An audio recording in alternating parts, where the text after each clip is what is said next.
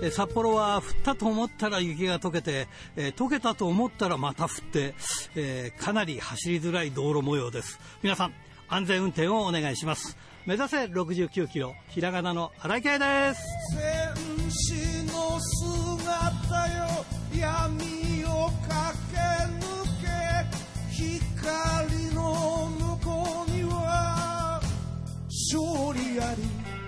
えー、先日ですが今年初めて滑りました。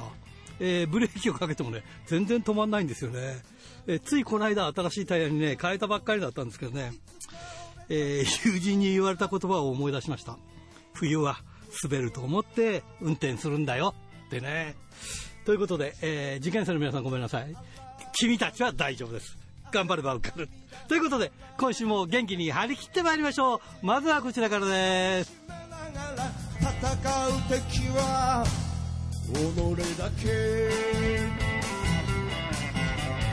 チャンピオンベルトだけじゃない大事なものに気づい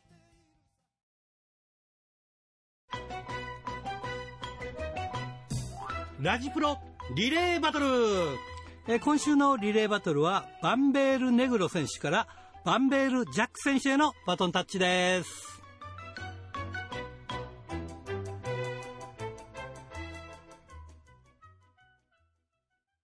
さあ、今日のゲストはこの方です。バンベール・ジャック選手です。こんばんは。こんばんは。よろしくお願いします。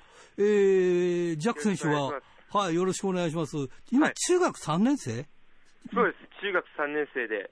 今度、はい、今度卒業？そうですね。もう、もうすぐ、ちょっと高校生に。高校生になるなりかけはい。一応、プロ、プロのルチャドールだよね。はい。あの、いわゆるプロレスラー、あの、メキシカンプロレスラーというかね。そうですね。えっと、高校生にはなるんだ。一応、はい。おじゃあもう高校決まったの？まだ？なん、いや、大体決まってます、ね。大体決まってんだ。はい。えっと、これってい、いつからこのプロレスラーになったの？これ。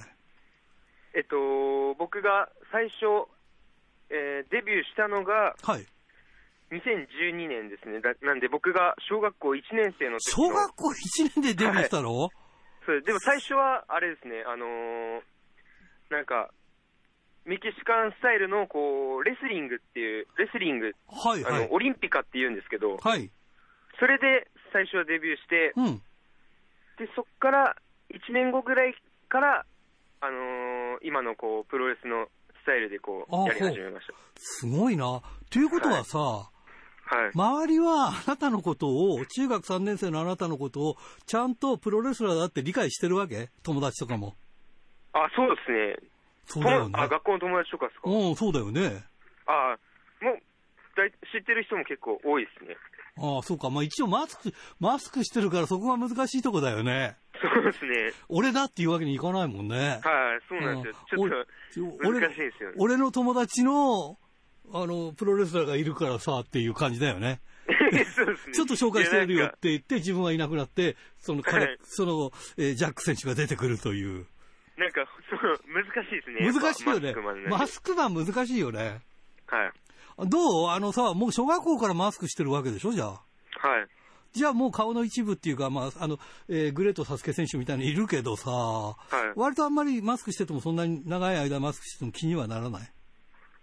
ですね、もう、なんで、もうずっと、そのデビューした当時からずっとかぶってるんで、うん、だいぶ、はい。本当体の一部みたいな感じそれやっぱりプライベートマスクと、その、なんて試合用マスクは分けてんの？はい、そうなんです。なあのー、また僕のマスクが、はい。試合用はこう、口元が、うん、あの、開いてなくて、ベロが出てるんですよ。はい、ベロとはいはいはい。はい。はい、そういうマスクで。あ、ちょっとこれでご飯食べるのはできないわね、じゃあね。そうなんです。だから、プライベートマスクと一応分けてます。プライベートマスクは、口出てる。口開けて。はい。あすごい本格的だなということは、高校入ったら、もしかしたら、おいおい、プロレスラーが入学してくるぞってみたいな話になるわけだ。いやー、いやどうですかね。だってそれ、地元じゃ有名でしょ。まあ日本、まあ、日本的にも小学校1年からやってるからさ、はい。有名だよね。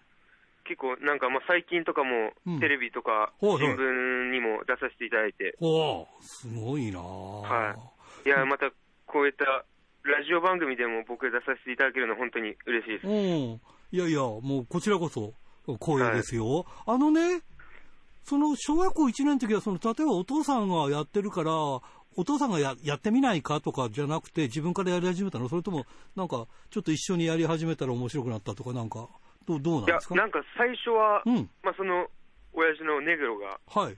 はい、ずっと試合やってて、で、僕はそれをずっと見に行ってたんですけど、はい。そこで、最初は見に行ってて、うんで、こう、あ、かっこいいなっていう気持ちがだんだん芽生えてきて、はい。でそこから、あのーまあ、その道場にその時は通ってたんですけど、うん。で、それで、まあ、かっこいいなって思ってうん。たら、その1年生の2012年の夏ですね、はい。に、あのーまあ、たまたま、はい。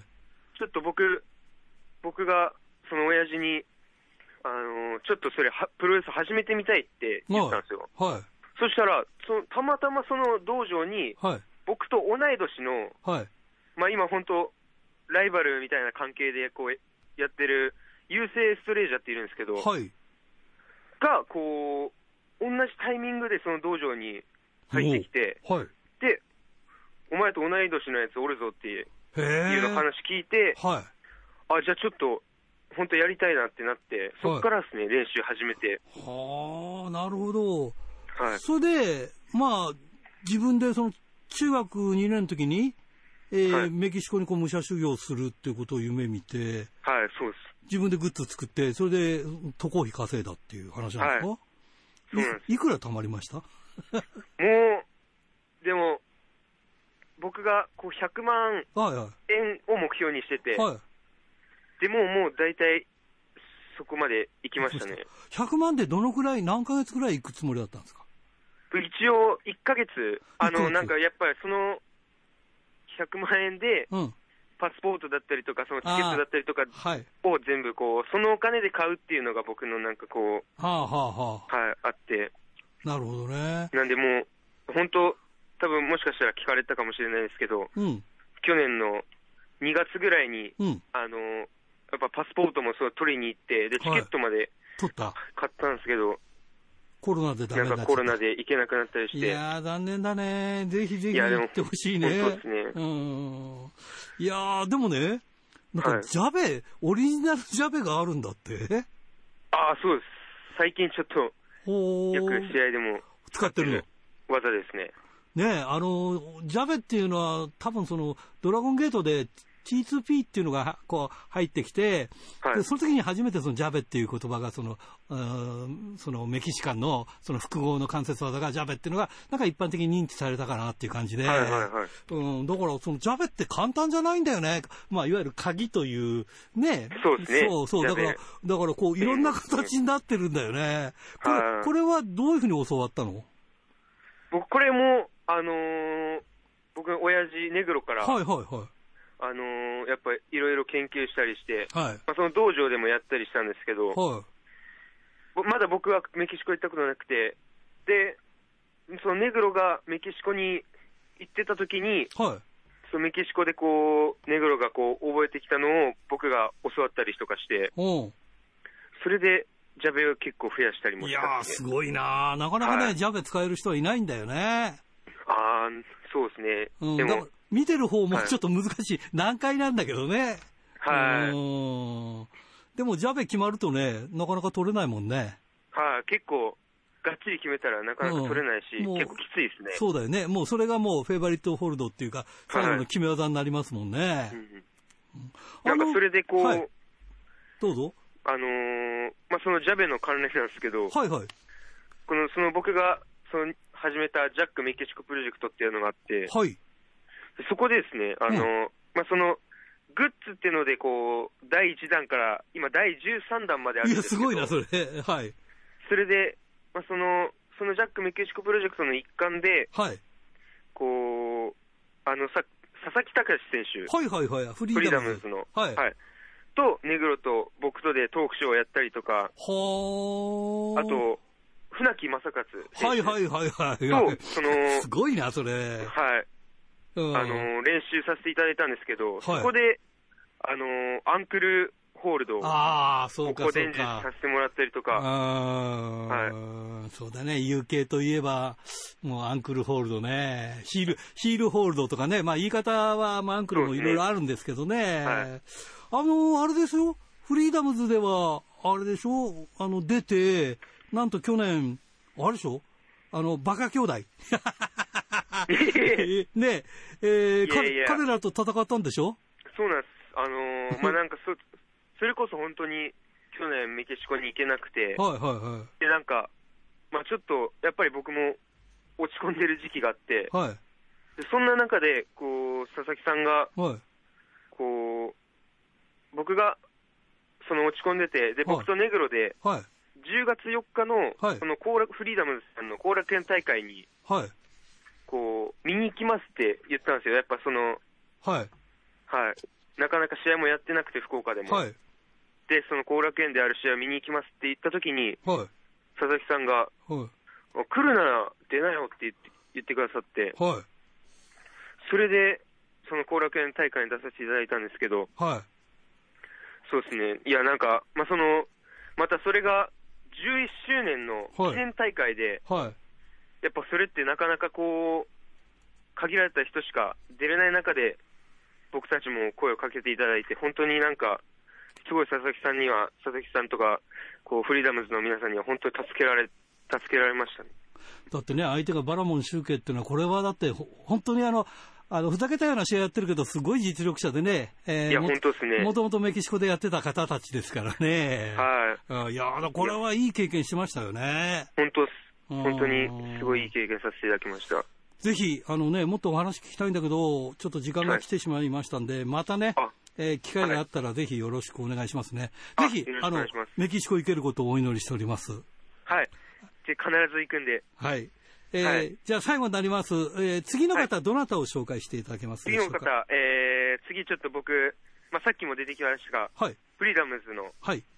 佐々木隆選手にバトンを回したいと思います。わかりました。ありがとうございます。それじゃあ最後になります。全国のファンの皆さんにメッセージをお願いします。はい。えー、同じ世代で、えー夢に向かっている人たちに、やっぱ僕が頑張っている姿を見せたいです。そして、えーコロナで今、行き先が見えない中ですが、諦めず、ひたむきに頑張っていきます。必ずメキシコ行きます。応援よろしくお願いします。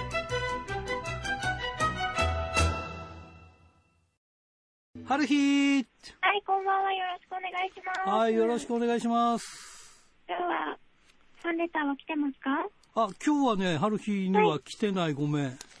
書いてないわそんな春味気ない言い方ないじゃないですか？あ、。来てなかった、ごめんね。そうですか。私に対してだけじゃなくてもね、あの、ネギに対する思いとあか、ああ、ないったのかなと思ったんですけどうね。ん、ないわ。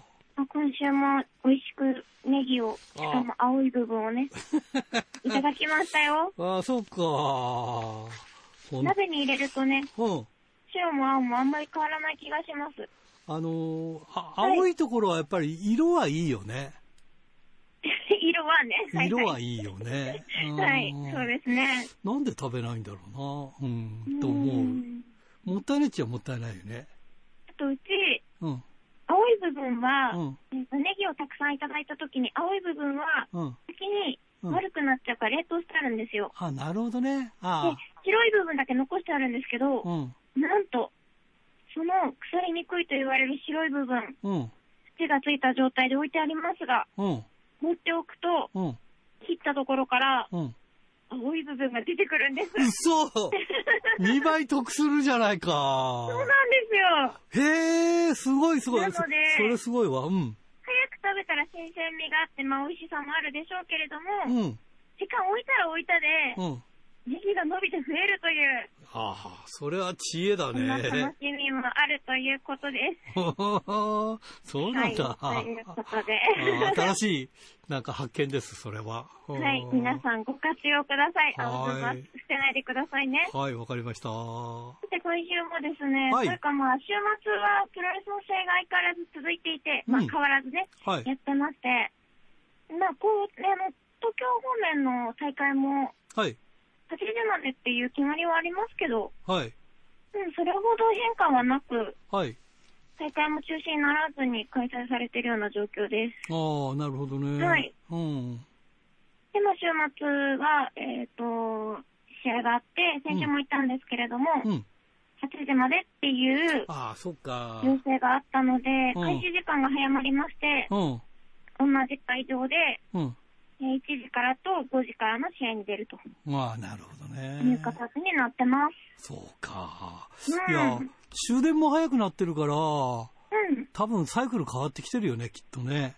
でしょううね。んう。ん。うん。あのー例えばさ、昔から時時差通勤みたいのはあったけど、今はもう本当にあの、なんか7割がリモートでとか、あとその時差でとか、だから早くして、早く帰るみたいなところも、ね、そうするとね、ラッシュにならないとか。じゃあそういう人は例えば5時からのプロレスでも見に行くことは可能だったりするわけだよね。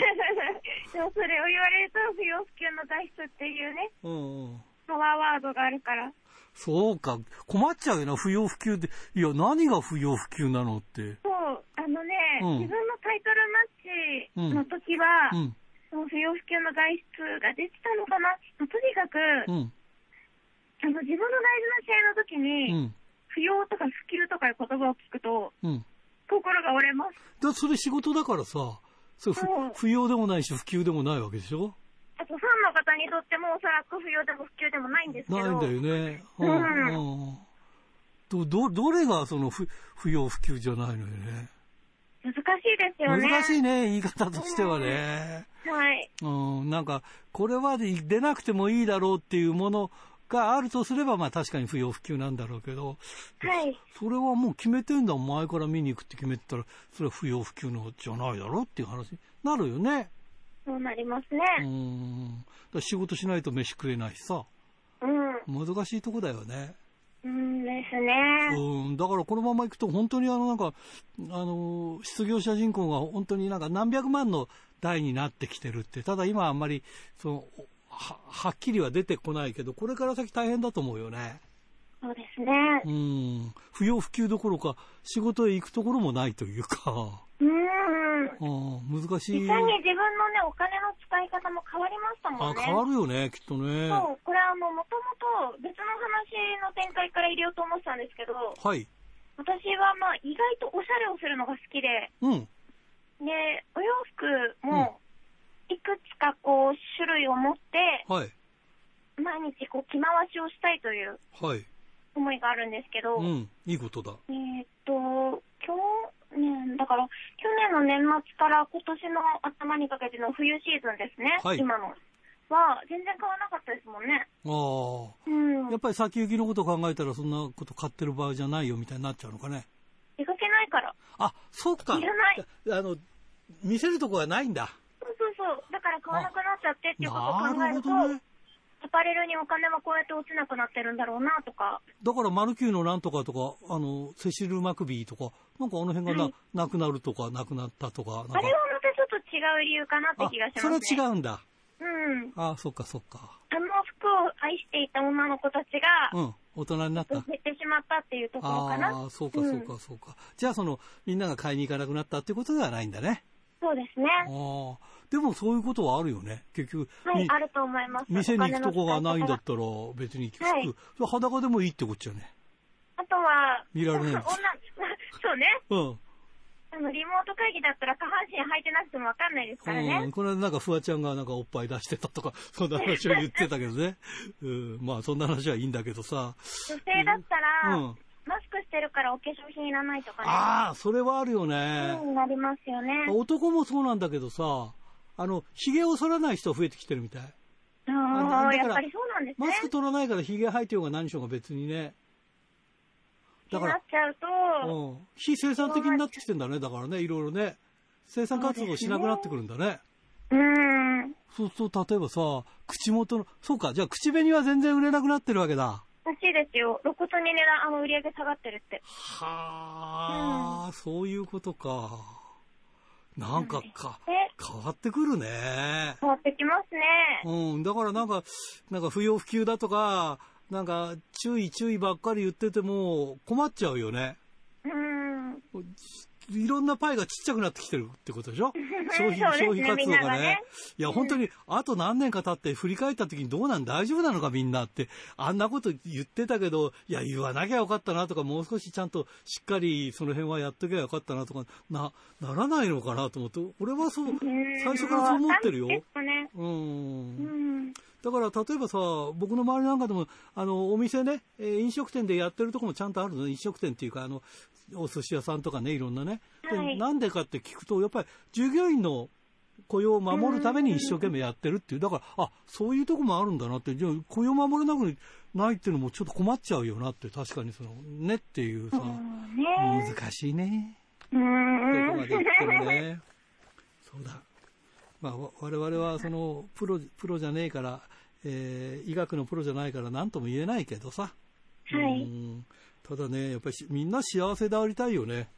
う。うんんでも本当さっきの話じゃないけどさ、えー口紅しなくなったらなったでそれでいいんだったらかお金出して買わないし面倒くさくないよなその分の時間 時間がかからなくて済むもんねうんう。ん想像いろいろできますよね。口紅しなくなったら、あとは、うん。歯のメンテナンス。だうん。って、やっぱりこう人の印象をすごくセンするじゃないですか。はい。しかも高いんですよね。うん。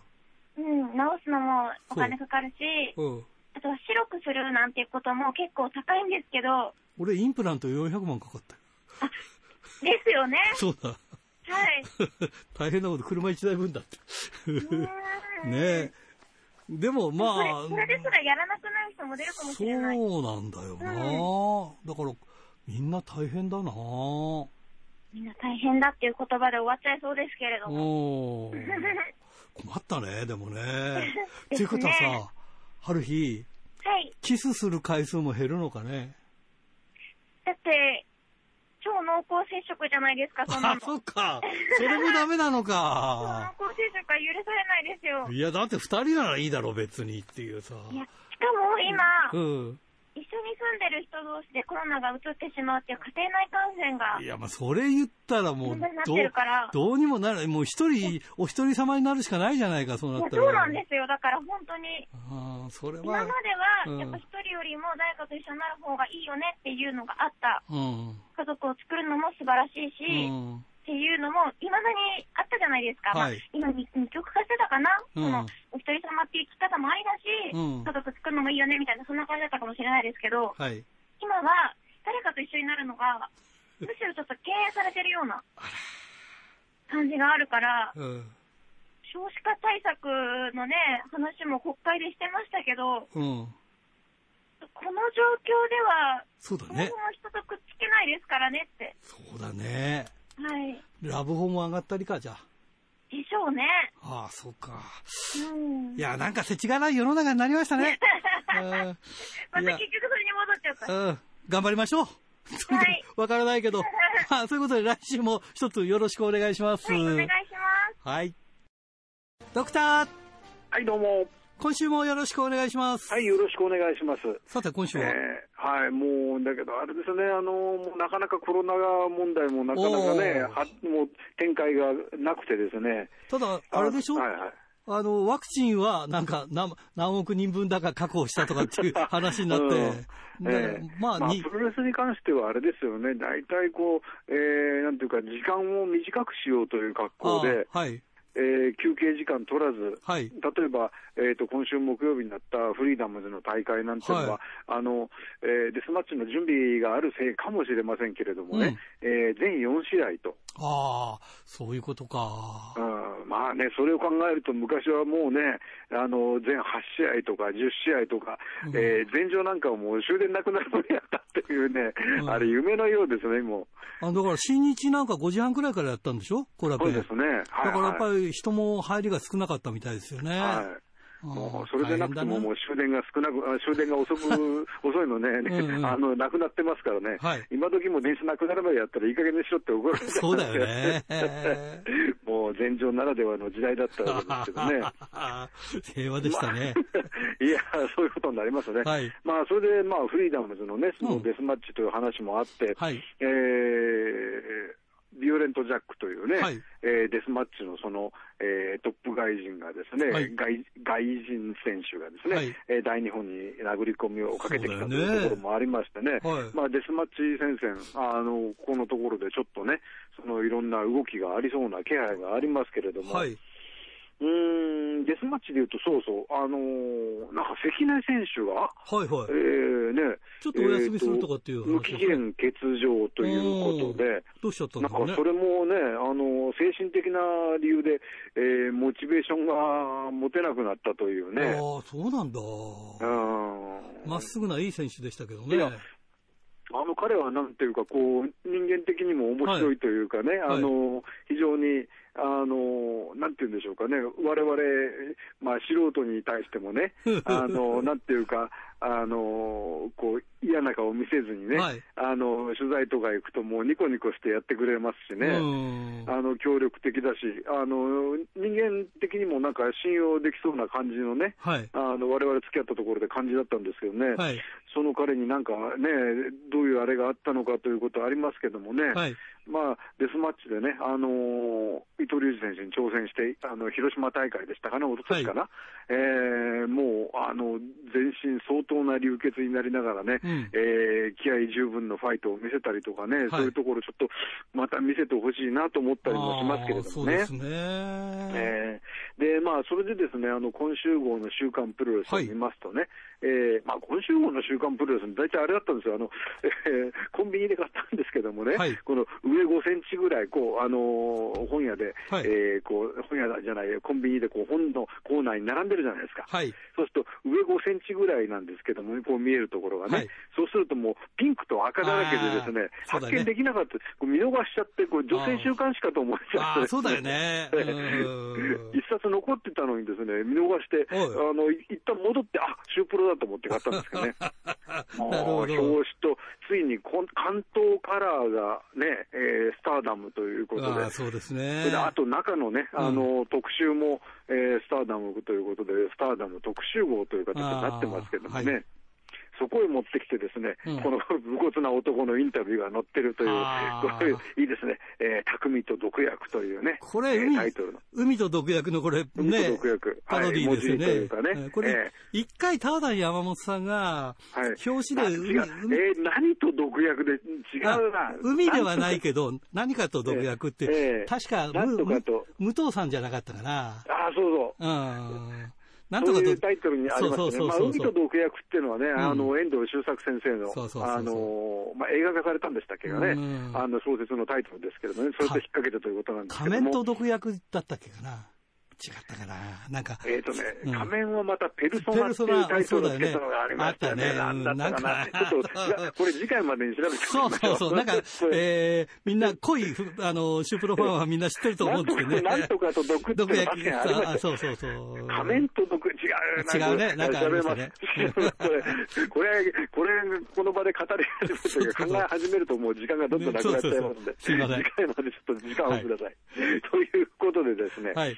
えーまあ、その塚本匠選手、塚本匠選手はその皆さんご存知のように、まあ、大日本でね、はい。えーデスマッチをしてたんですけど、まあ、一旦一度やめるとはい。いうふうに宣言して、うん。えー自宅の方へね、あ長崎でしたかね、帰られたという話なんですけども、やはりあのプロレスがしたいということで戻ってきて、うん。でえーまあ、一応ですね、今は、えーユニオンじゃないや、今、バサラ所属なんですね。そうですね。はい。バシャラ所属所属でありながら、えーまあ、大日本に出てて、はいえーついこの間ですね、えー1月に、えー1月の頭の大会で、えー大日本のデスマッチヘビー級ベルトをはい奪ったとそう、今い、うことになり今、ます、ね。ユニオはいンと二冠王ですよね。二冠王ね、うんうんいうことになりますけどもね。はい。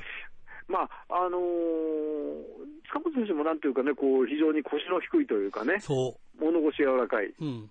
えー感じで、あの、俺が俺がっていう人じゃないんですけどそうなんだよね。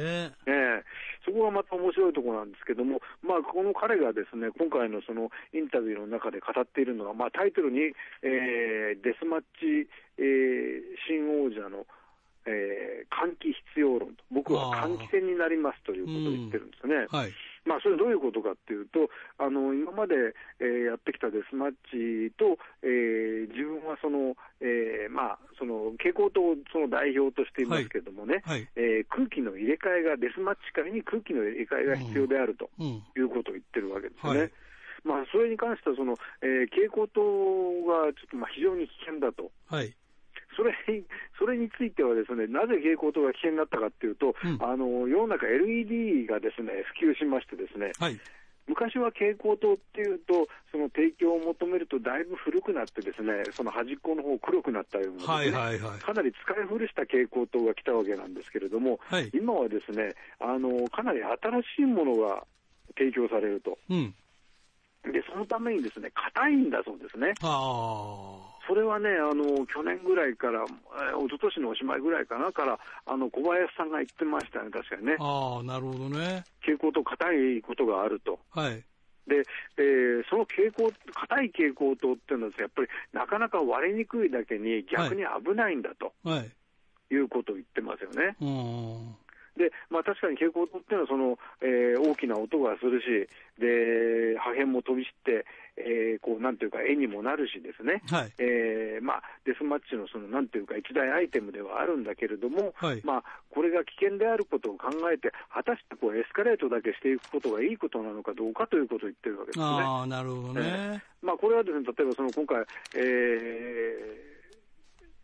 ー、殴り込んできたですね、うん、えー、ビオレンチャック？はい、ビオレント・ジャックの属するフリーダムズっていうのは、まあ、皆さんご存知のように、どちらかというと、もっとこう、なんていうかね、殺伐とした、ね。えー、デスマッチといいますかね、はい、まあ、葛西選手なんかは、あのデスマッチ、まあ、例えばその、えー、新日本じゃないです全日本って、いや、何言ってんだ、大日本プロレスのですね、はい、あの蛍光灯を使い始めるっていうのは、その今、えーまあ、新日本プロレスに行った黄色い方がですね、はいはい、停戦ホールの天井にあった蛍光灯に、コーナーに上がったら、たまたま手が届いて、はい、でそれを引き抜いて使ったというのがね、そもそもの蛍光灯の創世記のあのうちのね、はい、あの象徴的なシーンなわけですけれども、はい、で、えー、ひらめきですとかね、それから、えー、まあ、遺恨のないデスマッチですとか、そういうことを言ったわけですけども、うん、それに対して葛西選手は、えー、スポーツライクなデスマッチなんて真っ平だと、うん、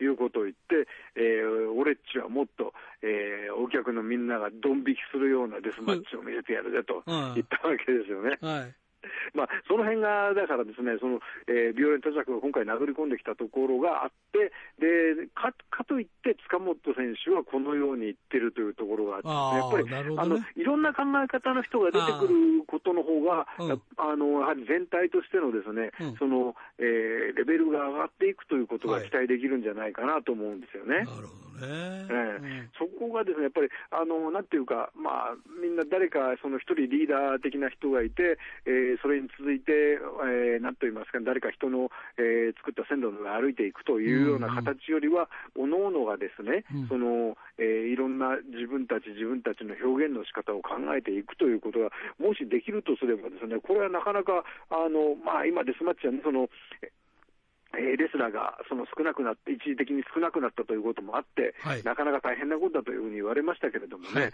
あのこれ、逆に 面白い方向へ動く可能性もあるなというふうに考えられますよね。あなるほどね。実はですね、えー、はいはい、今日ゲスト、えー、塚本匠選手なんですよ。いいここの後聞いときますね、じゃあね。その、そ、ね、れのことね、ドクターが今言って、いろんなことを言ってた話をね。はいはいえー、非常になんか、あの、やっぱりね、あのーこの間のね、あの、はい、藤田稔選手の時も言いましたけどもね、やっぱりその自分が今何をどう、何を使ってどう表現するかってことをね、あはい、あの考えている人は非常に面白いと思いますよね。なるほどね。まあ、今、それでいうと、この、ね、インタビューで塚本選手のそういうところがね、非常に、うん、えー、いいところが、その奈良選奈良さん奈良選手じゃない、奈良さんが引き出してくれたと思いますんでね、はい。えー、そこをね、えー、ぜひ、えー、今日ね、えー、塚本選手に聞いてみたいというふうに思いますんでね、はい、よろしくお願いしたいと思います。わかりました。えー、今週もありがとうございました。また来週、よろしくお願いします、はい、よろしくお願いします。おはがき、ルチャリブレえー、清田区の金崎正史君からですね、えー、第日ジュニアの新チャンピオンに勇選手がなりました。えー、シュープロで見たけどベルト姿かっこよかったです。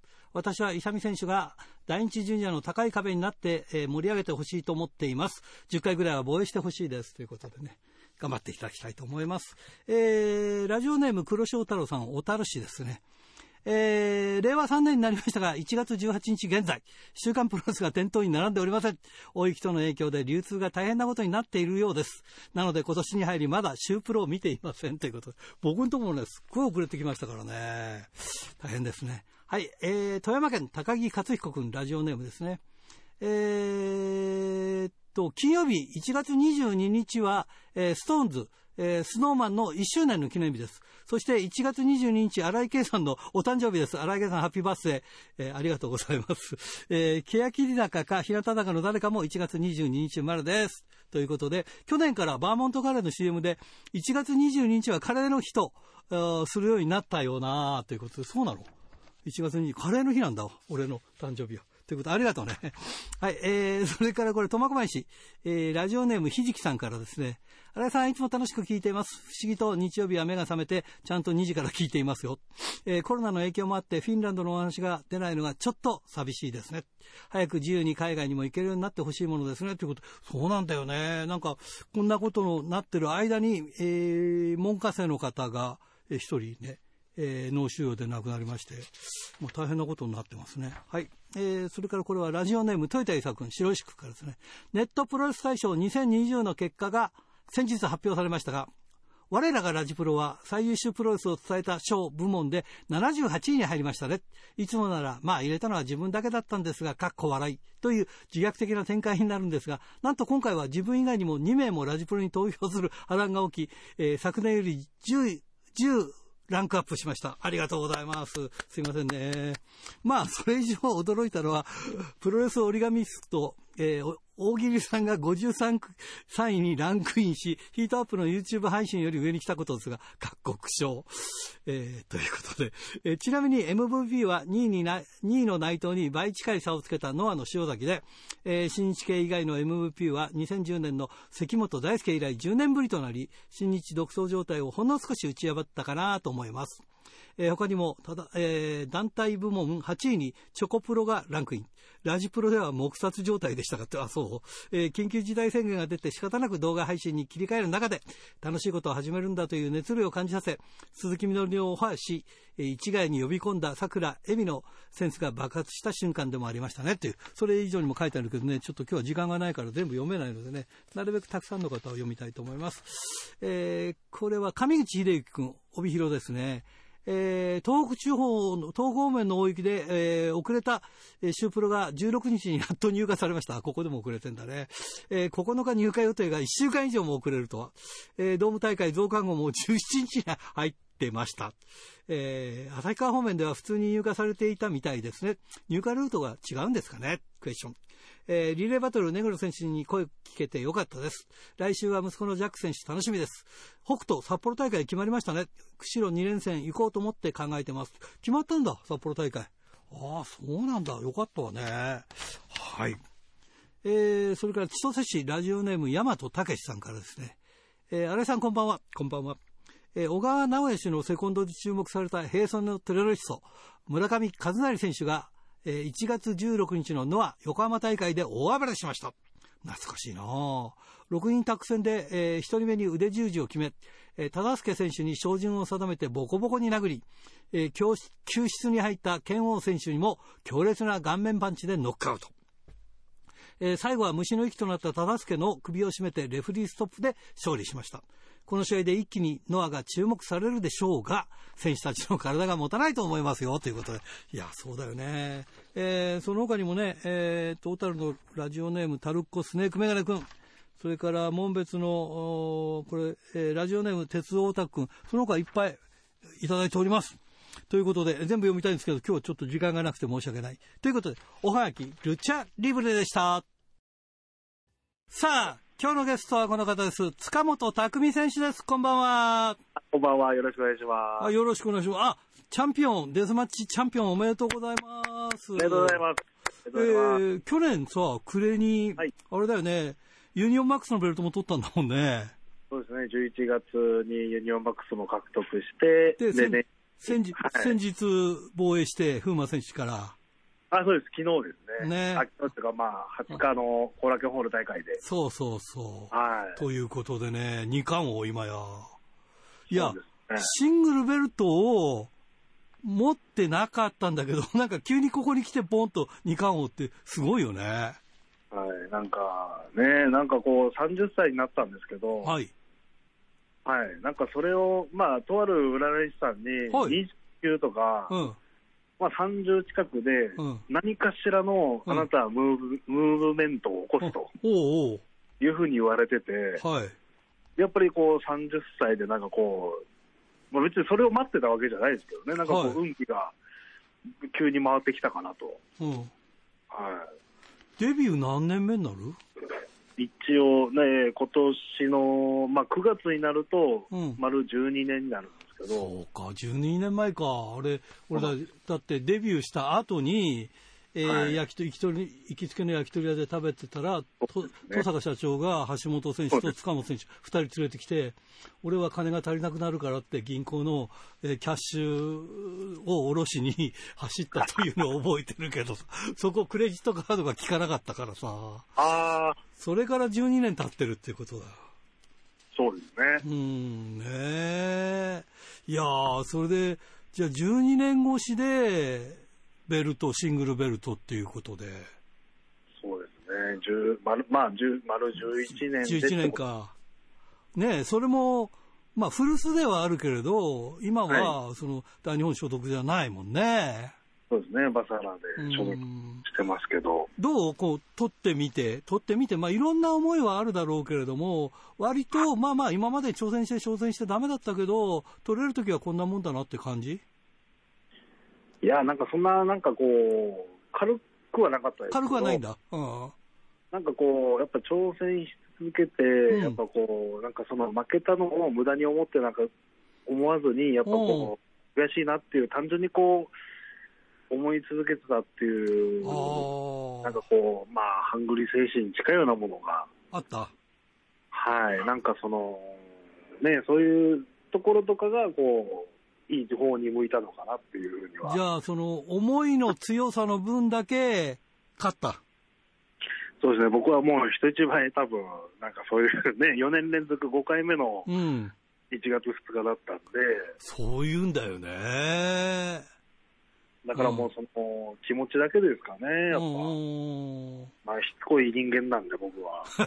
でも割、割とさ、これ優しそうで淡白に見えるんだけどな。そうですね。うん実はしつこいと。しつこいです、僕は。はいそうなんだ。いまあ、その前に、去年の11月でしたっけ、ユニオンマークス、安倍選手からかな？取ったんですよね。安倍みのりから。うんはい。これもやっぱり一つのきっかけにはなってた。そうですね、やっぱこう、ユニオンマックス自体が初めてのシングルのベルトだっていうことで、はい。で、まあ、それがやっぱこう、いい弾みになって、しかもこう、今ね、売れに売れてる安倍文則から取ったそうなんだよね。後輩とはいえど、うん半分ぐらいキャリア多分違うんですけど、うん。でもこんだけね、人気もあって、実力もあるうん。レスラーから取れたっていうのは、自分にも自信は、自信にはなったんで、うん謙虚だね。いやいやいや、もう本当にね、そう思いましたよ、でも。うんはい。うん。でもね、いろいろとこう苦労してきて、まあ、その団体も変えて、一回はその引退してみたいなことがあった中でね、やっぱり非常にファンにとっては嬉しいし、あのファンの方もね、リクエストが多かったの、あの本当ですか？インタビューしてくださいっていうのがね。うん。ありがたいです。うん、すぐちょっとすぐにはね、えーできなかったんだけど、いやいや、でもこういう形でね、できて、ファンに恩返しができたっていうのはいいよなっていう感じがしますね。はい。あの、シュープロに大きく、まあ、いろんなことが載ってるんで、ちょっと、それも後で聞きますが、その前にちょっと、ちょっと動きとして聞きたいんだけど、あの、大日本で上谷選手がね、はいはいデスマッチやるみたいなことを名乗り上げたけど、デスマッチなんか大したことねえよみたいなことを言ってたみたいだけど、どうデスマッチ10 11年選手としては。あのまあ、デスマッチは僕はまあ、まだね、9年、8あそっか。年弱、9年弱ぐらいなんですけど、うん、最初からそうはないか。うん。そうなんですよ。うん。でも、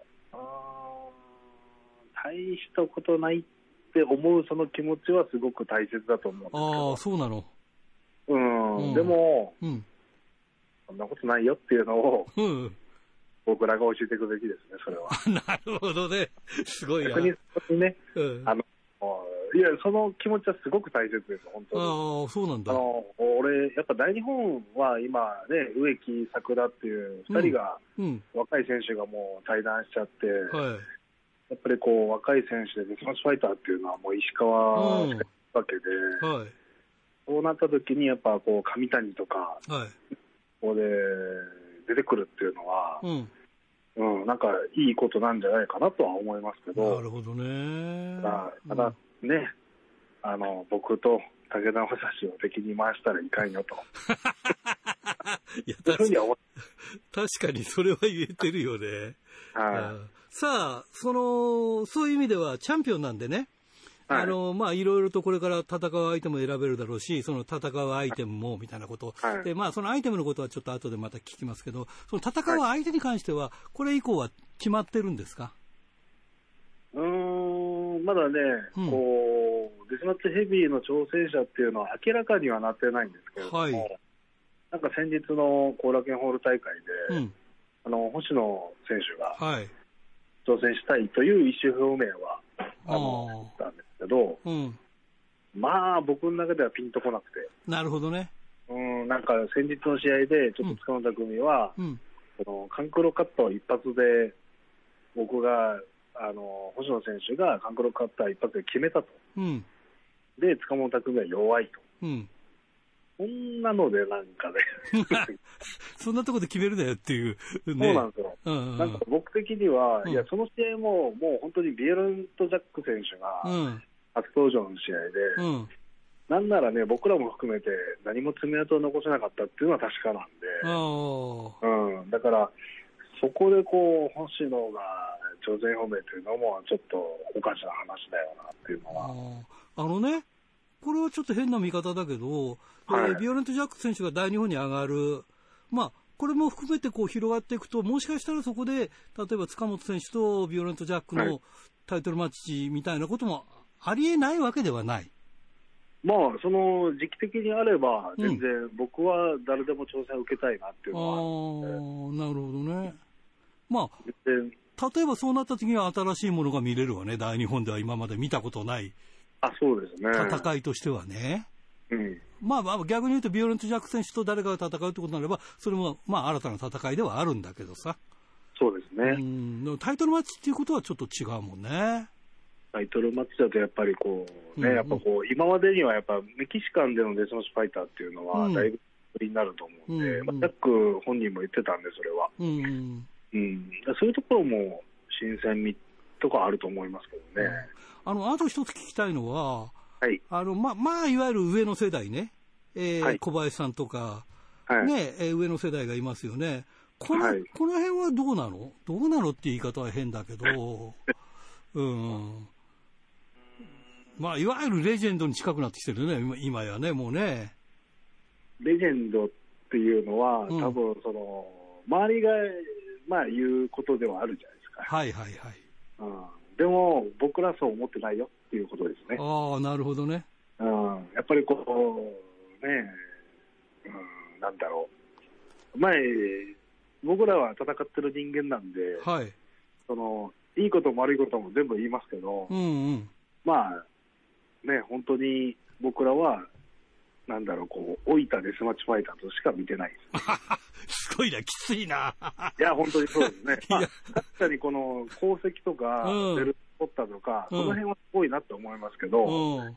その分、急減速しすぎじゃないかなっていうふうには思います、ね。ああ、すごいな。でもなんか、そういうことをさ、生で聞けるっていうのは、まあ、すごいことだよね、こういうことがね。そうですね。うん取りようによっては悪口ですからね。うん、でも、それで嫌だったら挑戦してこいって話だもんね。そうです、そうです。その分、うんこの僕についてこれるようなコンディションを整えて、うんうんそういうことだね。あの、今もう僕本当にコンディションいいんで、ああ、なるほど。うん、それぐらい練習してこいっていう話ですよね。はあ、わかりました。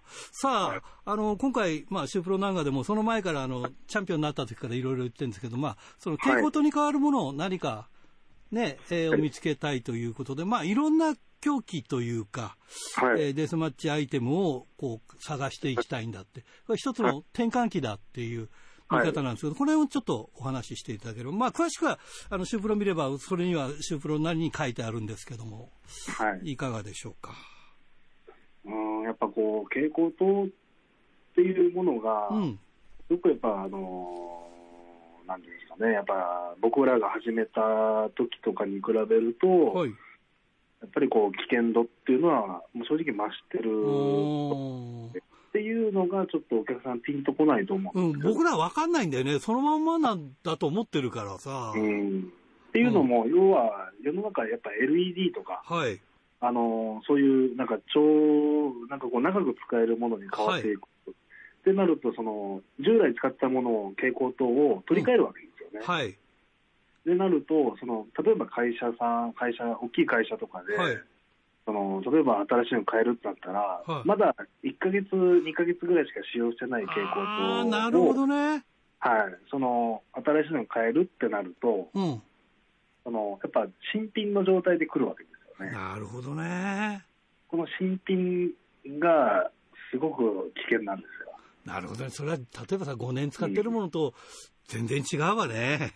そうなんですよ。5うん年、まあ3年、4年、5年使ってるものって、すごくこう破片が小さくなりやすいんですけど、ああ、なるほど。今のやつはもう本当にお客さんも、うん。うん、なんかこう割れてないよねっていうのが実感できるぐらい本当に割れないんで。そうするとね、ワインじゃないけどさ、うん5年もの蛍光灯とかさ、1年もの蛍光灯とかっていうのは危険度が全然違うわけだ。全然違います、これは。ああ、知らなかったな、本な当にもう、るほどね。うんうん。今までしなかった怪我、まあ、小さいものから、うんね中くらいのものも含めて、うん本当にそういうのが多くなってきたんで、うん。これ以上ね、その蛍光灯をやらないってわけではないんですけど、うん。もちろん蛍光灯デスマッチっていう形は残していきたいんですけど、だけど、これ以上、例えば、ね、危険度が増していくと、デスマッチファイター自身が潰れてしまうと、そもそものデスマッチっていうものが危ぶまれるんで、あなるほどね。あのね、もっともっとちょっと聞き足りないんで、はい。来週も一つよろしくお願いします。ということでですね、全国の皆さんにメッセージをお願いします。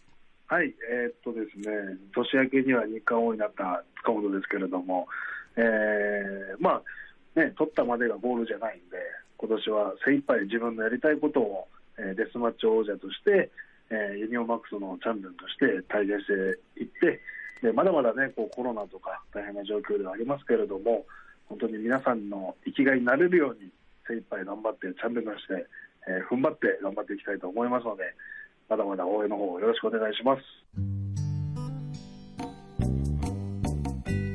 さて、先週のプレゼントの当選者を発表しましょう。先週のプレゼントは回転寿司クリッパーと回転寿司春楽のお食事券3000円分を5名様にということでした。えー当選したのは函館市、えー西田と則文さん。えー他4名様に当たりました。おめでとうございます。さて、今週のプレゼントは、苫小牧白老に店舗を持つ回転寿司クリッパーと苫小牧の100円クリッパー、千歳苫小牧にある回転寿司春楽、そして、え、には苫小牧の宅宅配店、宅春楽のお食事券3000円分を5名様にプレゼントします。どしどしご応募ください。メールアドレスは rpro.hbc.co.jp ファックスは011-232-1287。宛先は郵便番号060-8501。どちらも HBC ラジオ、ラジプロと書いてください。来週木曜日必着です。インターネットで聞く方は HBC をクリックしてください。えー今回ですね、この当たった方ですね、えー今頃こう、ラジプロ年末年始のプレゼントに応募してきたんですよ。なんで今頃って先週言ったんですよね。ビデオテープなら余ってるよって。たら、そのビデオテープくれませんかっていうことで、まあまあ、それならそれでね、OK ですということで、ちょっと時期外れな、えープレゼントになりますが、えービデオテープ間違いなく送りますんで、えー、お納めください。ということで、えー、まあ、えー、来週も一つ皆さんよろしくお願いします。いつものようにお相手は荒井圭でした。ではまた来週までーす。さようなら。会えるなんていつも